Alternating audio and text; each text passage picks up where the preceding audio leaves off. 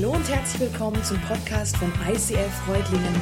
Schön, dass du den Weg im Web zu uns gefunden hast. Ich wünsche dir in den nächsten Minuten viel Spaß beim Zuhören. In meiner Kirche zum Beispiel, da läuft Rockmusik. Ich stehe da völlig drauf, deshalb darf man da auch stehen dazu. Ja? Man steht da und dann kommt so die erste Stufe, das ist der kleine Vogel. Also mach den kleinen Vogel, da fällst du nicht auf, du kannst da drin stehen, du machst den kleinen Vogel, kleiner Vogel, Worship läuft, du bist mittendrin, kleiner Vogel.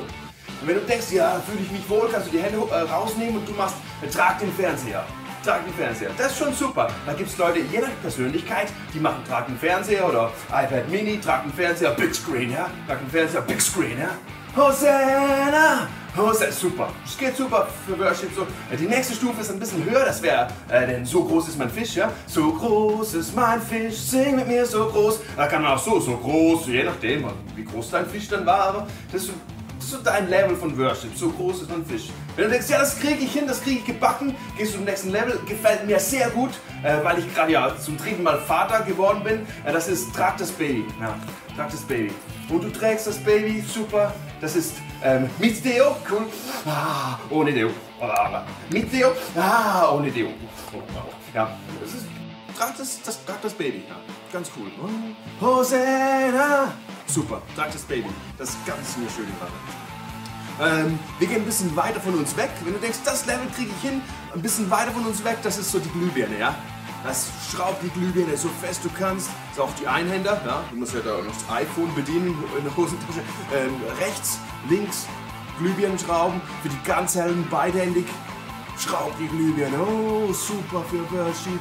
Super, schraubt die Glühbirne. Dann kommt es zum Torwart. Oh, das mag ich. Ja, ich mag Fußball. Torwart, das gibt's, ähm, mit verschiedenen Variationen. Zum Beispiel ähm, Herzschmerz links, Herzschmerz rechts. Aber Torwart ist super.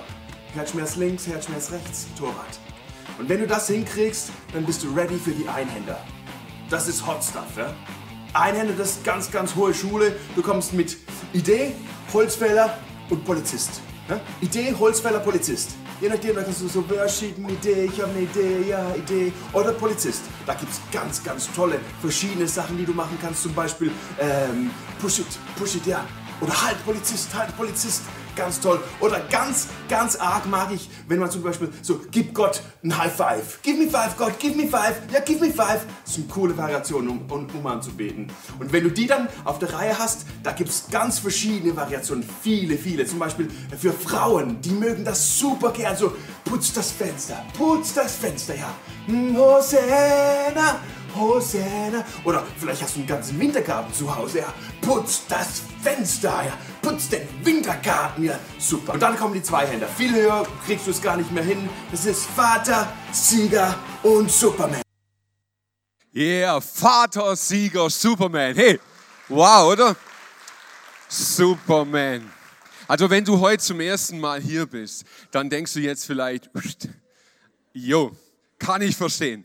Wenn du nicht zum ersten Mal hier bist, dann hast du dich vielleicht wiedererkannt. Das könnte schon auch sein. Wisst ihr, und ich liebe es, wenn man mal über sich selber lachen kann. Ich, ich genieße es einfach. Und Worship, diese Zeit des Worships, hey, wenn, wenn du wirklich damit nichts anfangen kannst, dann sieht es manchmal echt so aus. Dann denkst du wirklich, hey, haben die noch alle? Also, ja, und dann gibt es natürlich die, für die ist das ein holy moment. Und da möchte ich mich natürlich entschuldigen bei jedem, der sich jetzt auf den Schlips getreten fühlt. Aber ja, so ist das manchmal. Hey, Worship ist sowas Spezielles. Und wisst ihr, in Kirchen wird so unglaublich viel über Worship diskutiert.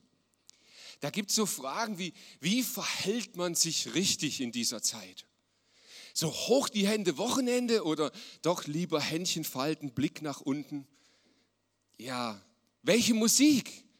Rock, Pop, Klassik, Orgel, was ist richtig? Modern, altmodisch? Muss es einfühlsam sein? Soll es dich vom Hocker reißen? All solche Fragen werden rauf und runter diskutiert. Und dann die Sprache. Deutsch, Englisch, Spanisch, hola. Wäre auch, ich würde nichts verstehen, aber ist ja nicht schlimm. Geht manchmal voll ab so. Wie macht man Worship? Diese Frage wird so heiß diskutiert in Kirchen. Und ich denke, manchmal kann man alles machen, aber es gibt was Spannenderes. nämlich die Frage, warum worshipe ich? Und hey, jetzt nicht schlimm, wenn du gerade bei Worship nur Bahnhof verstehst. Ja? Das ist ein englisches Wort für eine Zeit des, des Anbetens. Aber ich sage jetzt mal bewusst nicht Lobpreis, weil wisst ihr, Lobpreis verstehen auch bloß Fromme. Das ist kein echt deutsches Wort. Das benutzt man auf dem Fußballplatz nicht. Ich gehe nicht den VfB Lobpreisen, guten VfB eh nicht. Äh, gut, sorry, aber also ihr wisst, was ich meine, ja? Anbetung und Worship ist eine Zeit der Anbetung. Ich bete etwas an. Und ich glaube, dass jeder Mensch, ausnahmslos jeder Mensch, betet etwas an. Wir beten die unterschiedlichsten Dinge im Leben an. Manchmal machen wir das ganz bewusst und manchmal ist es eher so eine unterbewusste Herzenshaltung. Ich kann alles Mögliche im Leben anbeten. Für mich ist diese Worship-Zeit, also diese Zeit, wenn wir Lieder singen und beten, für mich ist das eher so ein, so ein äußerlich sichtbares Ding, eher so wie ein Display. Ich möchte mal einen Vergleich machen, ja, wenn es jetzt um mein Intimstes geht, nämlich mein Körpergewicht. Eigentlich ist das völlig schnurzwurscht, ob ich auf Opas uralte Obstwaage gehe oder ob ich auf diese ultramoderne Hightech Körperfett sonst noch was Waage gehe. Beide zeigen mir an, dass ich Übergewicht habe. Und jetzt kann ich ewig diskutieren über das Display. Hey, das müsste eigentlich bunt sein, weil Übergewicht in schwarz-weiß sieht einfach doof aus. Oder das müsste englisch sein, dann verstehe ich das Gewicht nicht gleich. Vielleicht noch im Pound, dann fühlt es sich besser an. Oder die alte Waage, ist die jetzt aus Eisen, aus Messing, aus, aus, aus, aus, aus Bronze? Und all so Zeug kannst du diskutieren, aber wisst ihr, eigentlich geht es um Gewicht. Es geht um Gewicht, es geht um meinen Gesundheitszustand, es geht um das, was ich mit mir rumschleppe. Und Worship ist für mich genau dasselbe. Worship zeigt mein Gewicht an, mein geistliches Gewicht, das Gewicht meiner Beziehung zu Gott. Es geht darum, etwas darzustellen, was ich lebe, und zwar die, die ganze Woche über, von morgens bis abends und nicht sonntags 15 Minuten irgendwo in irgendeiner Kirche, in irgendeinem Stil nach rausbringe. Also die Frage, warum worshipe ich und wen bete ich an, das ist die viel spannendere Frage. So, wir schauen uns in dieser Serie ja Daniel an. Daniel, ein Buch im ersten Teil der Bibel. Ich finde ein recht spezielles Buch. Es sind schon sehr spezielle Geschichten.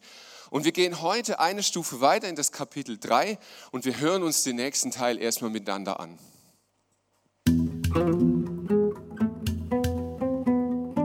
König Nebukadnezar ließ ein goldenes Standbild anfertigen und stellte es in der Provinz Babel auf.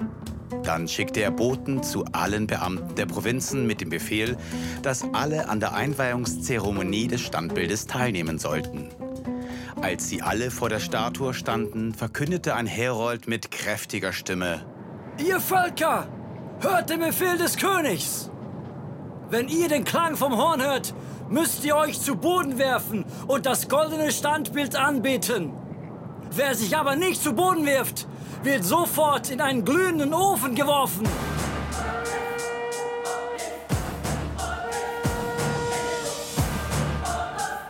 Als nun das Horn ertönte, warfen sich die Männer aller Völker unverzüglich nieder und beteten das goldene Standbild an. Zur gleichen Zeit gingen einige babylonische Männer zum König. Schadrach, Meshach und Abednego haben sich nicht um deinen Befehl gekümmert. Da befahl Nebukadnezar voll Wut, die drei zu holen. Er sagte zu ihnen, Stimmt es, dass ihr meine Götter nicht verehrt? Und betet ihr tatsächlich das goldene Stammbild nicht an, das ich aufstellen ließ? Also, wenn ihr, sobald ihr den Klang der Musikinstrumente hört, niederfallt und die Statue anbetet, ist alles gut. Wenn nicht, sollt ihr sofort in den glühenden Feuerofen geworfen werden. Schadrach, Meschach und Abednego aber antworteten dem König, Wenn der Gott, den wir verehren, es will, kann er uns ganz bestimmt retten. Sowohl aus dem brennenden Feuerofen als auch aus deiner Hand. Aber selbst wenn er es anders beschlossen hat, wir werden deine Götter niemals verehren und die goldene Statue niemals anbeten. Da verzehrte sich Nebukadnezars Gesicht vor Wut. Er gab sofort den Befehl, den Ofen siebenmal heißer als gewöhnlich anzuheizen. Dann ließ er Schadrach, Meschach und Abednego fesseln und in den glühenden Ofen werfen. Weil aber der Ofen übermäßig angeheizt worden war, wurden die Soldaten durch die Flammen getötet.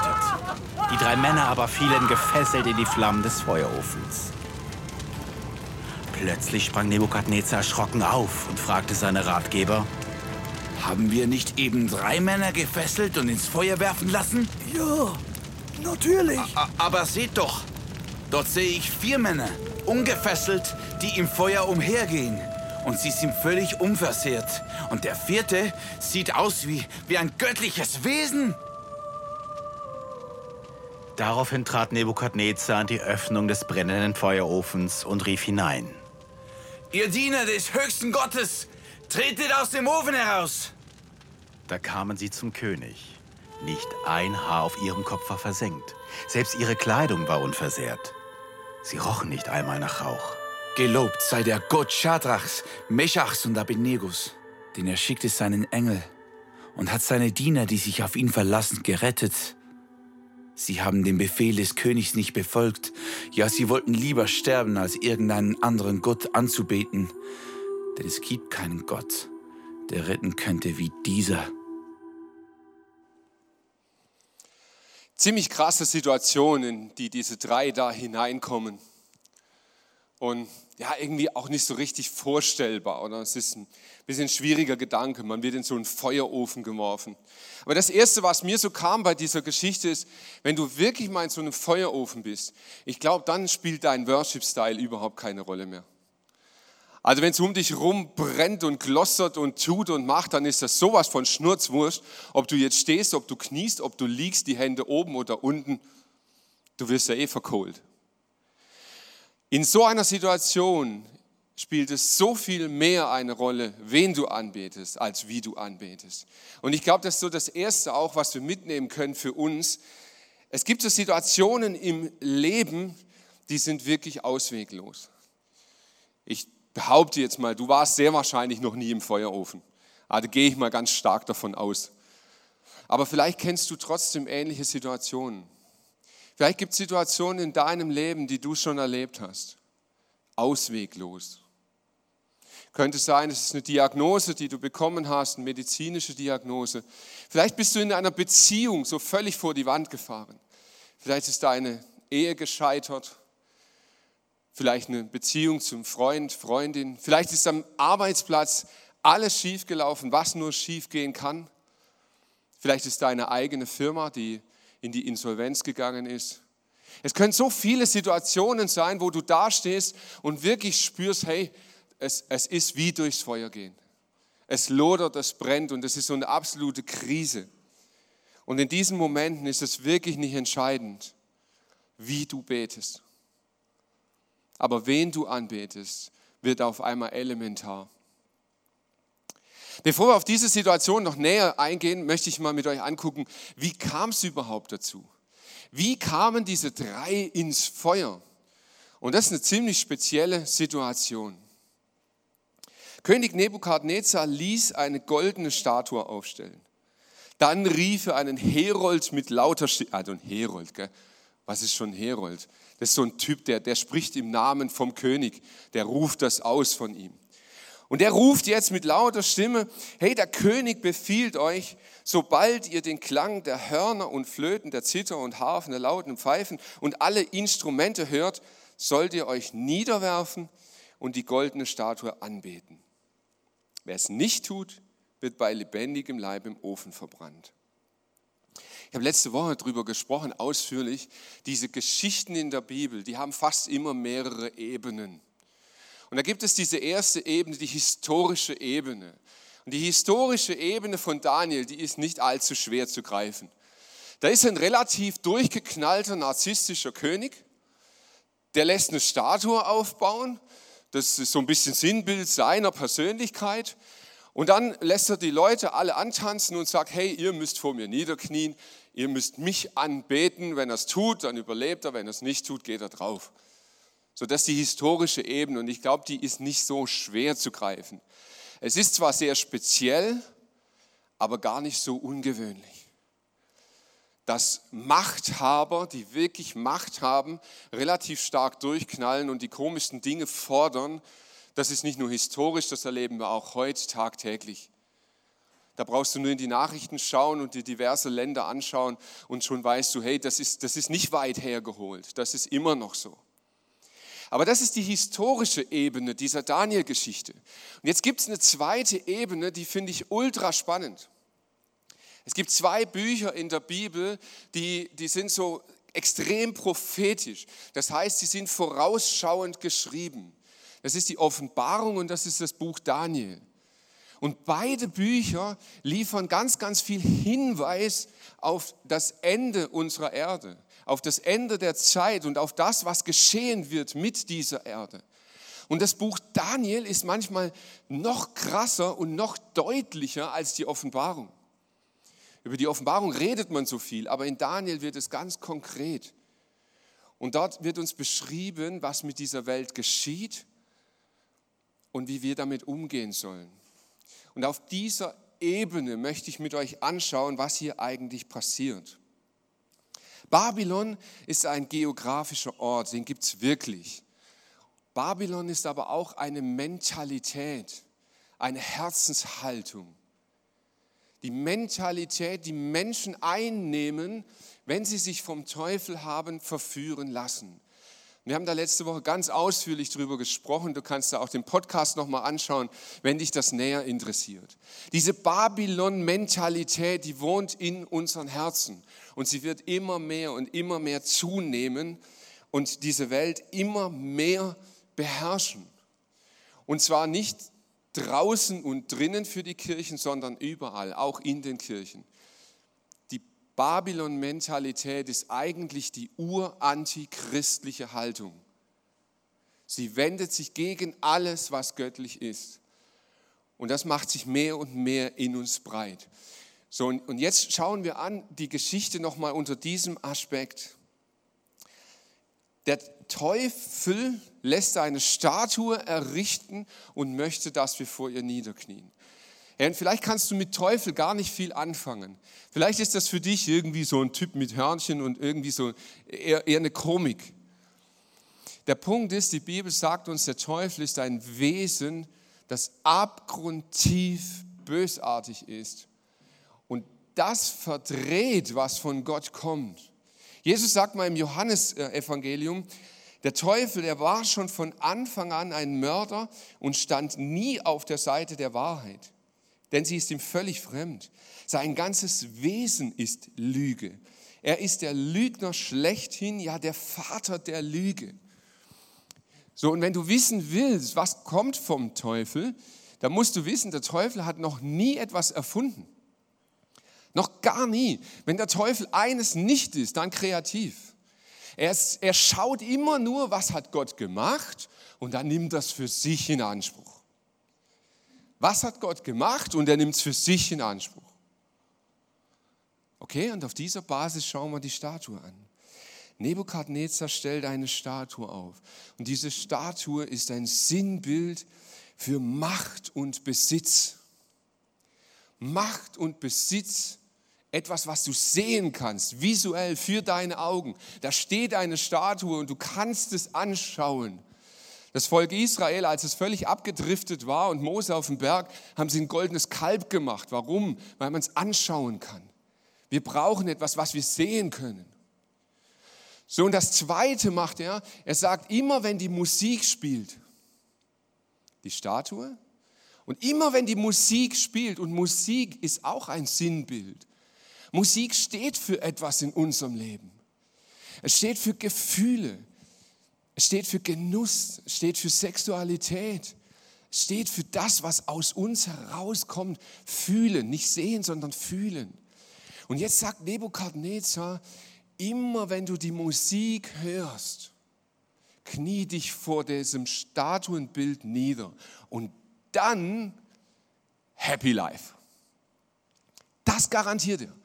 Er sagt, wenn du das tust, wenn du dich vor Macht und Besitz beugst, wenn du deine Sexualität, deine ganzen Empfindungen, dein, alles, was aus dir herauskommt, wenn du das beugst vor mir, hast du ein glückliches Leben. dann wird es dir gut gehen. Und wisst ihr was? Genau das hat der Teufel über Jahrtausende mit uns gemacht. Und wir glauben das zutiefst. Das ist drin in uns. Macht und Besitz. Sex, Drugs, Rock'n'Roll. Und wenn du das hast, hast du ein Happy Life. Ich sage, der Teufel hat noch nie was erfunden. Er nimmt, was er von Gott sieht und dreht es rum. Wie kann ich mir da so sicher sein? Ich finde es so lustig, wie die drei reagieren. Sie hören das und sie merken auch, hey, das wird echt brenzlig im wahrsten Sinne des Wortes. Und wie reagieren sie? Es heißt, Shadrach, Meshach und Abednego entgegneten, wir werden gar nicht erst versuchen, uns vor dir zu verteidigen. Wie krass. Wir versuchen es gar nicht erst. Wir stellen uns jetzt nicht hin und argumentieren für Gott und all das. Das tun wir nicht. Wir versuchen es erst gar nicht. Denn wir wissen ja, was die Wahrheit ist. Und hier beziehen sie sich auf 1. Mose 1. Da heißt es, und Gott segnete sie und er sprach zu ihnen, seid fruchtbar und mehrt euch, füllt die Erde und macht sie euch untertan und herrscht. Und schaut nochmal genau hin, was in diesem Vers steht. Seid fruchtbar und mehrt euch, macht euch die Erde untertan und herrscht. Das heißt nichts anderes, als Gott sagt, ich gebe dir Besitz und Macht und genau genommen Sex, Drugs und Rock'n'Roll. Wer hat's erfunden? Ja? Wer genau? Gott hat es erfunden. Und an der ersten Stelle der Bibel geht er zum Menschen und sagt, hey, ich geb's dir. Hey, Moment mal, wie jetzt? Ja, ich geb's dir. Ich gebe dir Besitz. Ich gebe dir Macht. Du sollst herrschen. Ich gebe dir Sexualität. Und zwar nicht nur mit dem Ziel, Kinder zu zeugen. Hab Spaß. Knattert ohne Ende. Genießt es. Ich schenke euch all das. Und der Teufel nimmt es, dreht es rum und sagt, von mir kommt. Und ich finde es eine bodenlose Frechheit, was er macht. Aber wisst ihr was, der ist noch viel krasser. Es wird berichtet, als Jesus dieses erste Wunder getan hat, äh, bei der Hochzeit von Kanaan, dann ließ er sich taufen und danach ging es in die Wüste. Und in der Wüste wurde er versucht vom Teufel. Und der Teufel geht vor und sagt zu Jesus, er stellt ihn oben auf, auf einen Aussichtsturm und dann sagt er ganz dreist zu ihm, weißt du was, wenn du dich vor mir beugst, hört ihr Nebukadnezar, wenn du dich vor mir beugst und mich anbetest, dann wird dir all das gehören. Ha, ey, das ist Jesus. Der hat's gemacht. Der Teufel bietet Jesus an, was ihm eh schon gehört. Wie dreist ist das? Und wisst ihr, was Jesus macht in dem Moment? Genau das gleiche wie die drei. Er diskutiert gar nicht mit dem Teufel. Er widerspricht ihm gar nicht. Er bezieht sich auf die Wahrheit Gottes und er sagt zu ihm einfach, hey, hinfort mit dir. Ich weiß doch, wer ich bin. Ich weiß, was mir gehört. Und ich weiß, welche Werte im Leben wirklich wichtig sind. Ich glaube, da steckt ein Hinweis für uns. Ich, ich weiß nicht, ob ihr es euch vorstellen könnt, aber ich führe unzählig viele Diskussionen um Gottes Werte. Menschen kommen in unsere Kirche. Ich liebe das. Ich finde es mega, mega, mega gut, wenn Leute kommen, auch die gar nicht an Gott glauben. Das ist super, weil da geht es sofort ans Eingemachte. Und auf einmal wird diskutiert um diese Werte. Und das Tolle ist, und da hört gut zu, die Leute, die nicht an Gott glauben und hierher kommen, die stellen super geile Fragen. Hammer aber die sind auch gespannt auf die Antwort. Die Leute, die schon an Gott glauben, stellen die gleichen Fragen, wollen aber keine Antwort hören, sondern wollen mir ihre Antwort weitergeben. Weißt du, Mike, dass alles, was so moralisch in der Bibel steht und so, alles schön und gut, aber. Und dann kommen 100 Aber, warum das alles für sie persönlich nicht gültig ist. Und ich denke immer wieder, nein, ich fange nicht an zu diskutieren. Ich muss Gott nicht verteidigen. Gott verteidigt sich selber. Das Einzige, was Gott von mir möchte, ist, dass ich aufstehe und das lebe und zu dem stehe, von dem ich weiß, dass es die Wahrheit ist. Nun, wie reagieren diese drei? Unser Gott, dem wir dienen, kann uns aus dem Feuer und aus deiner Gewalt retten. Aber auch wenn er es nicht tut, musst du wissen, dass wir nie deine Götter anbeten oder uns vor der goldenen Statue niederwerfen werden. Was für eine Haltung. Was für eine krasse innere Haltung. Der Gott, dem ich vertraue, der Gott, der auf meiner Seite steht, der wird mir helfen. Und selbst wenn er es nicht tut, werde ich mir dir trotzdem nicht, nicht beugen. Ich werde mich trotzdem nicht vor dir niederwerfen. Selbst wenn er es nicht tut. Und da finde ich, da steckt eine riesen Herausforderung für uns. Das ist Worship. Das ist echter Worship. Gott, ich vertraue dir. Ich bete dich an. Ich erhebe meine Hände oder ich gehe auf die Knie oder ich bleibe sitzen, völlig wurscht. Meine innere Haltung, Gott, dir vertraue ich. Und selbst wenn du es nicht tust, werde ich mich nichts anderem beugen als dir. Das ist wirklicher Worship. Und das ist alles easy, solange es uns gut geht. Mal ganz ehrlich, ich finde, es gibt so verschiedene Kategorien von Worship. Dank Worship. Und Dank Worship finde ich das Einfachste von allem. Man muss sich nur daran erinnern. Gut, das vergessen wir schnell. Wenn es uns super gut geht, klar, dann haben wir es gut gemacht und dann passt ja. Dann müssen wir uns nur daran erinnern, dass es Gott war und dann fällt es aber leicht. Dann kommst du sonntags hierher und dann ist die Musik vielleicht auch noch dein Geschmack. Und dann ist es easy, irgendwie mitzugrölen und Chaka, ole und Supergott, ole, ole, Supergott. Das ist leicht. Aber dann gibt es diese Phasen im Leben, wo wirklich allem widerspricht. Wo du sagst, hey, wo ist dieser Gott denn jetzt? Wo ist dieser Gott?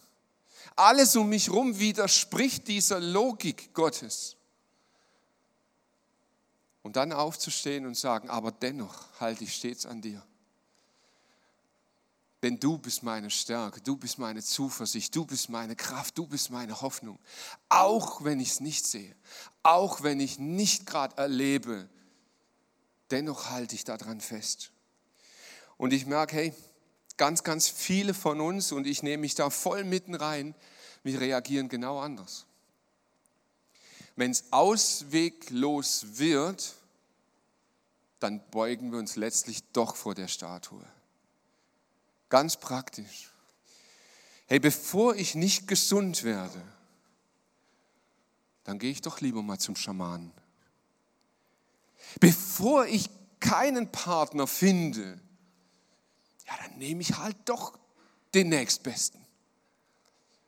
Ich hatte diese Woche noch ein intensives Gespräch. Es hat mich jemand gefragt und gesagt, hey Mike, kann ich als Christ mit einem Nichtchristen in eine Beziehung treten?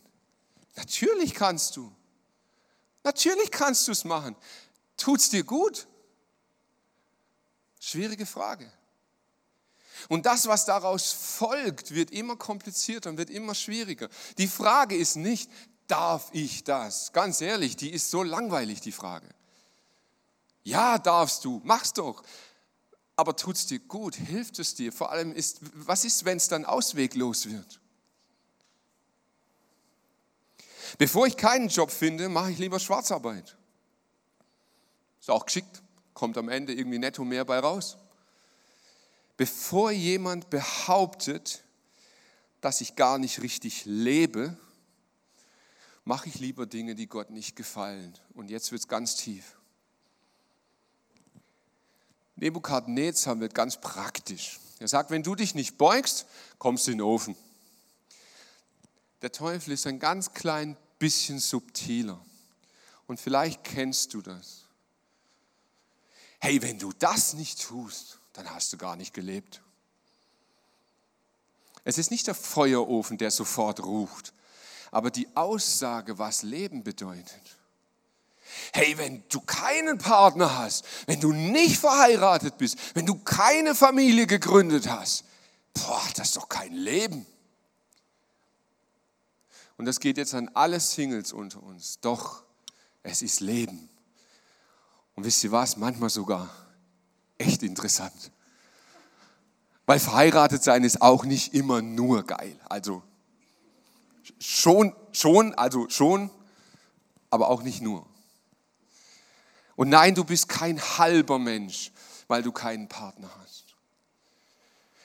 Und ich möchte noch einen Schritt weitergehen. Ich weiß, es ist sensibel. Auch wenn du eine ganz katastrophale Diagnose bekommen hast, kannst du wirklich glauben, dass Gott immer noch Gott ist.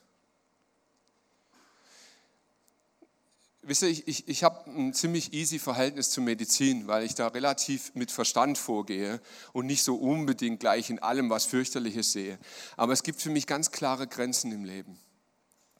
Wann darf Gott Gott bleiben und wann fangen wir an, irgendwelche mysterischen Dinge anzuzapfen, irgendwelche schamanischen Dinge? Glaubst du immer noch, dass Gott Gott ist? So, und dann ist was ganz Komisches. Dieser Feuerofen ist hochgeheizt, siebenfach stärker als sonst, was immer das heißt. Sie kommen da hinein und Nebukadnezar sagt, hey, Moment mal, wir haben doch drei da reingeschickt, aber guck mal ganz genau in den Ofen, was ist denn da? Und da ertönt auf einmal ein Lied.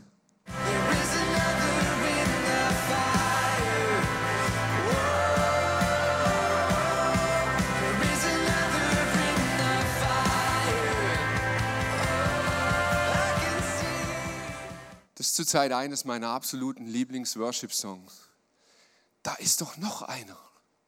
Da ist doch ein Vierter im Feuer. Wir haben doch drei reingeschickt, aber jetzt ist noch einer. Und der sieht aus wie ein Gottessohn. Ich frage mich, woher Nebukadnezar wusste, wie ein Gottessohn aussieht. Und jetzt kommen wir zum spannendsten Punkt unserer Predigt.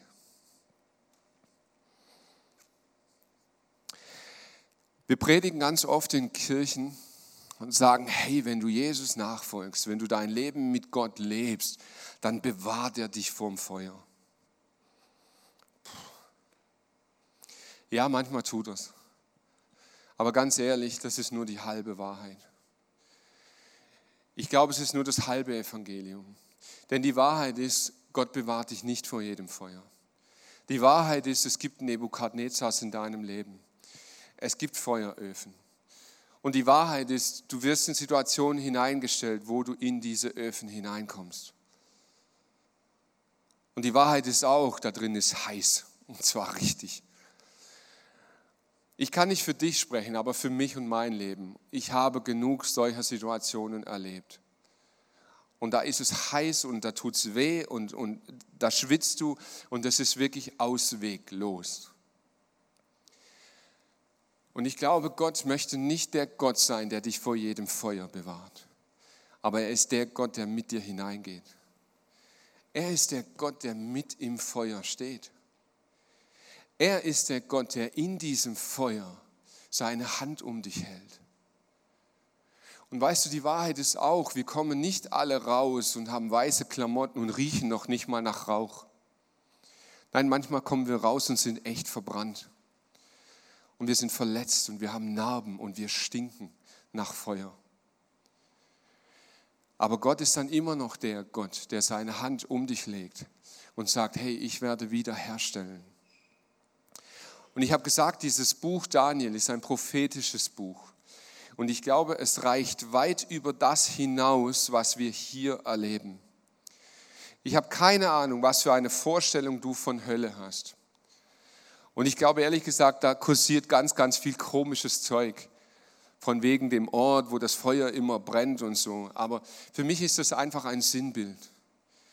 Die Bibel sagt, es wird am Ende der Zeit, wird es einen Moment geben, wo es sinnbildlich ein Feuer gibt. Und all diejenigen, die sich nicht zu Jesus gestellt haben, die, sie, die ihn abgelehnt haben, die ihn kennengelernt, aber abgelehnt haben, werden mit diesem Feuer zu tun bekommen, weil Gott es nicht duldet, dass wir uns vor jemand anderem beugen. Und Jesus sagt, ich gehe mit dir in dieses Feuer. Wenn du mir vertraust, wirst du in Ewigkeit dieses Feuer nicht erleben. Wirst du in Ewigkeit bewahrt sein. Hier in dieser Welt gibt es viel Feuer. Aber ich glaube, die Zusage Gottes geht über diese Welt hinaus. So was bedeutet es jetzt für unser Leben hier auf dieser Erde? Ich bin keiner, wer mich kennenlernt, weiß das. Ich vertröste nicht auf die Ewigkeit. Ich glaube, dass es hier in dieser Welt Feueröfen gibt. Und ich glaube, dass wir, wenn wir Jesus Christus wirklich glauben, dann sollten wir aufstehen. Dann beruft er uns dazu. Dann sollten wir gegen Ungerechtigkeit aufstehen. Dann sollten wir gegen dieses System des Teufels aufstehen und sagen, nein, ich beuge mich nicht vor dir. Ja, gibt es auf dieser ganzen Welt eine Sichtweise auf Kinder, auf Frauen, die ist katastrophal, aber ich beuge mich nicht vor dem. Ich finde es nicht normal, dass sich eine junge Frau verkaufen muss, um ihren Lebensunterhalt zu verdienen. Ich finde es nicht normal, dass Kinder in Höhlen irgendwie rumkrebseln und irgendwelche Mineralien aus dem Boden waschen, damit ich mit meinem E-Auto fahren kann.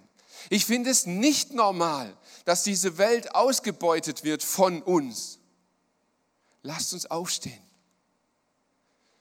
Ich weiß, dass wir aus unserer Kraft heraus die Welt nicht verändern, aber wir haben jemand auf unserer Seite. There's another one in the fire. Und er geht mit uns hinein.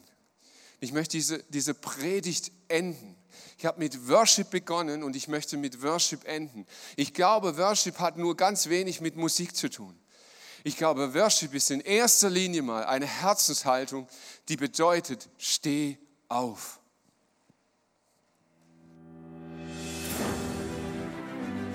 Heute ist ein neuer Tag. Das Leben ist ein Privileg. Die Sonne geht heute für dich auf. Steh auf. Solange noch Frauen weinen, wie sie es jetzt tun, will ich kämpfen. Solange noch Kinder hungern wie jetzt, will ich kämpfen. Solange noch eine Seele im Dunkeln ist, ohne das Licht Gottes, will ich kämpfen. Die Finsternis muss fliehen, denn wir sind das Licht. Ein Wort und die Welt blüht auf. Ein Blick und die Hoffnung lebt. Eine Berührung und die Last fällt ab. Aber lass nicht den Sand der Zeit in deine Augen kommen sodass du nicht mehr die siehst, die noch in der Finsternis sitzen. Jetzt ist deine Zeit. Vielleicht bist du gerade deshalb Königin geworden, um uns aus dieser Bedrohung zu retten. Steh auf, für was du glaubst, auch wenn du alleine stehst.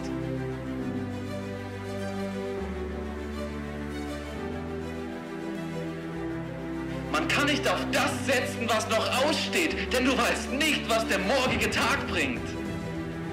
Deshalb lebe heute, verlier nicht eine Stunde, nutz diesen Augenblick, denn er gehört dir. Steh auf, für was du glaubst.